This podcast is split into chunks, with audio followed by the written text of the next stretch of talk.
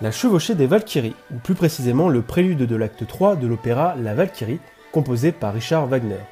Une musique qui nous a marqué dans le film Apocalypse Now, mais qui est aussi tristement célèbre pour avoir servi aux nazis dans leurs outils de propagande. De la période nazie, il va en être question, mais tout d'abord, intéressons-nous au géographe allemand Friedrich Ratzel. Contrairement au suédois Rudolf Kjellén, Friedrich Ratzel n'a jamais utilisé le terme géopolitique dans ses écrits. Il en est pourtant le précurseur le plus important. D'abord diplômé dans le domaine de la zoologie, Ratzel deviendra par la suite professeur de géographie. L'un des apports intellectuels les plus importants de Ratzel est son analyse de l'État comme organisme vivant. L'État étant indissociable de sa population, celle-ci est amenée à évoluer, parfois à se déplacer.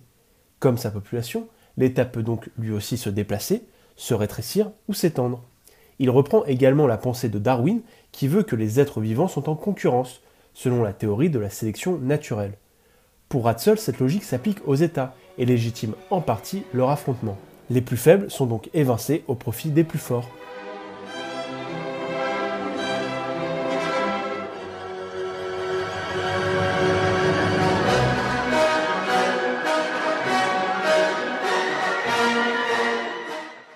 La pensée de Ratzel est ancrée dans son époque, avec l'unification des provinces allemandes en 1871.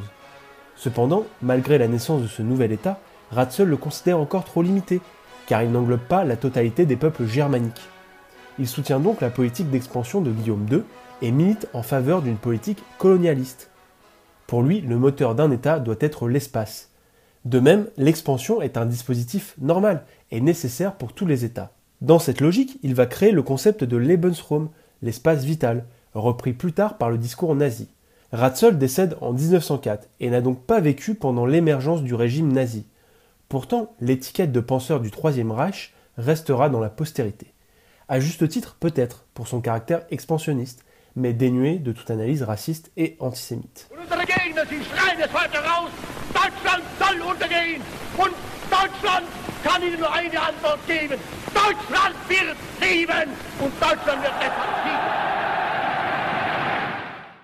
Ce concept de Lebensraum sera réutilisé quelques années plus tard par un autre géopolitologue allemand, Karl Haushofer, qui lui, contrairement à Ratzel, sera directement impliqué dans la politique nazie.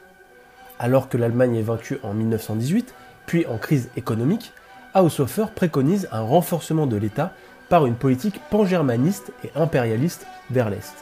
Alors que la Seconde Guerre mondiale approche, Haushofer détermine quatre régions mondiales amenées chacune à être dominées par une grande puissance.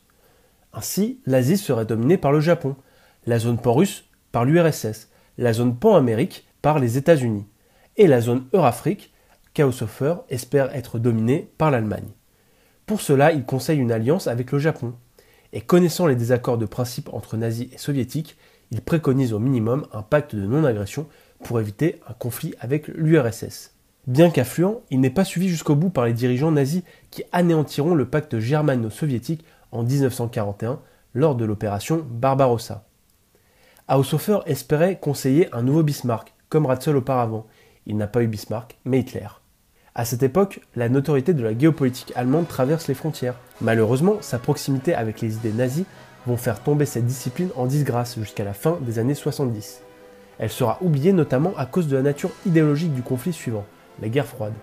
Pourtant, la géopolitique est indispensable à la compréhension des relations internationales. Les Allemands ne sont pas les seuls à l'avoir compris.